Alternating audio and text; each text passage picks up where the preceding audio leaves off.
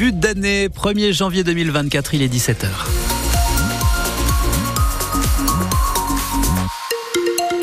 Pour ce qui est de la météo, attention, puisque les conditions météo se gâtent. Après euh, cette journée grise, un peu humide, c'est vrai, mais plutôt calme. Le vent est de retour à partir de cette nuit. Il devrait souffler demain et même un petit peu euh, après-demain. Un ciel bien encombré et des précipitations. On en reparle à la fin des infos.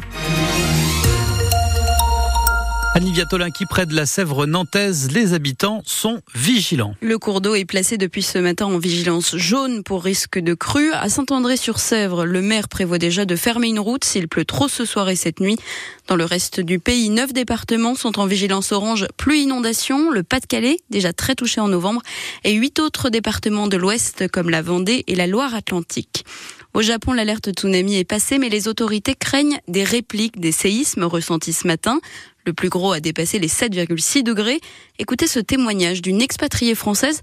Elle travaillait dans son restaurant quand elle a senti les premières secousses. On a tous nos téléphones qui sonnent. Moi, j'ai l'alerte en japonais puis en français. Donc, on s'est tous réfugiés dehors parce que c'est c'est plus dangereux d'être dans un bâtiment que, que d'être dehors.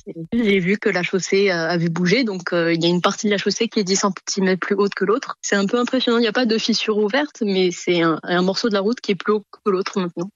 Tout le monde a acheté à manger pour évacuer en fait. Et au final, on a décidé d'aller en, haut d'une montagne, la plus haute montagne de la ville, et d'attendre. Donc on a attendu 3-4 heures peut-être, quelque chose comme ça. Quand on vit au Japon, c'est une recommandation d'avoir un sac de survie chez soi, comme ce qui s'est passé aujourd'hui. Vous rentrez chez vous, prenez votre sac de survie un change pour de quoi tenir deux jours, quoi. Et vous partez, en fait.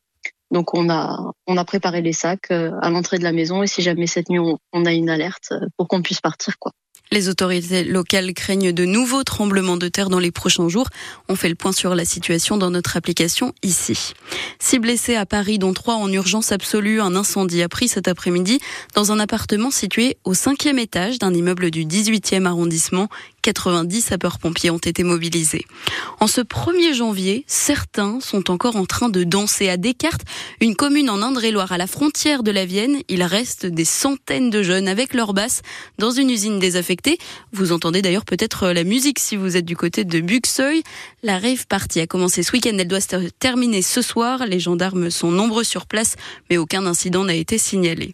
La liste est longue, très longue. On vous a mis sur francebleu.fr tout ce qui change à partir d'aujourd'hui. Par exemple, il est possible désormais de conduire avec son permis dès 17 ans. Jusqu'ici, les jeunes pouvaient passer l'examen, mais il fallait attendre de souffler ses 18 bougies pour rouler. Il y a aussi le Nutri-Score qui durcit ses règles en 2024. Les notes seront plus sévères pour tout ce qui est huile, poisson, céréales, viande ou produits transformés. Le 1er janvier, Antoine, c'est aussi, vous le savez, le moment où on se demande ce qu'on va faire du sapin. Oh non, c'est encore un peu tôt. Voilà, alors justement, il y a ceux qui voudraient le garder jusqu'en février oui. et d'autres qui ont déjà enlevé les boules et les guirlandes. On fera le tour dans le journal de 18h des points de collecte dans le Poitou si vous faites partie de la deuxième équipe. Attention à ne pas l'abandonner sur un bout de trottoir. On rappelle, c'est interdit. Vous risquez une amende de 80 euros.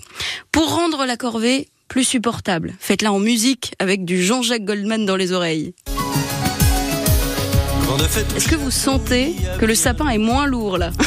Non mais le sapin va rester jusqu'à... S'il pouvait rester jusqu'à l'année prochaine, Vous pouvez aussi danser autour de votre sapin sur du Jean-Jacques Goldman, le chanteur et sacré personnalité préférée des Français cette année encore. C'est la septième fois consécutive au sommet du classement IFOP JD2 2023.